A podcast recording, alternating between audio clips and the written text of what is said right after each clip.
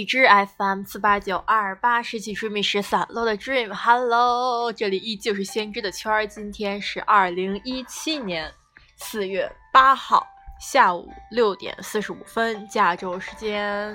Hello，宽宽，你离近一点，他听不到。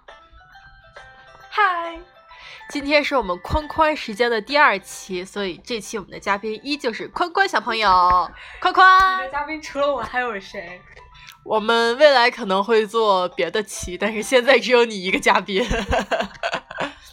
宽宽今天孤独的度过了他的一天，然后我们来请宽宽形容一下他这一天都干了些什么。没干什么呀？中午吃的什么？食堂没钱，食堂怎么了？食堂不好吃。人家新来的小朋友还特别想吃食堂呢。哪个新来的小朋友想吃食堂？就是群里面说的那些，就是他们啊，好想吃食堂啊！听说 David 的食堂是最好吃的，怎么着？Really？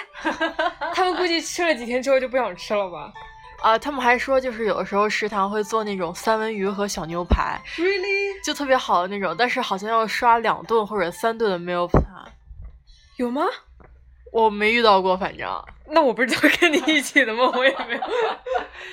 如果要是啊哎，如果要是你，你会刷两顿那个 meal plan 去吃一顿牛排或者三文鱼吗那？我为什么不出去吃呢？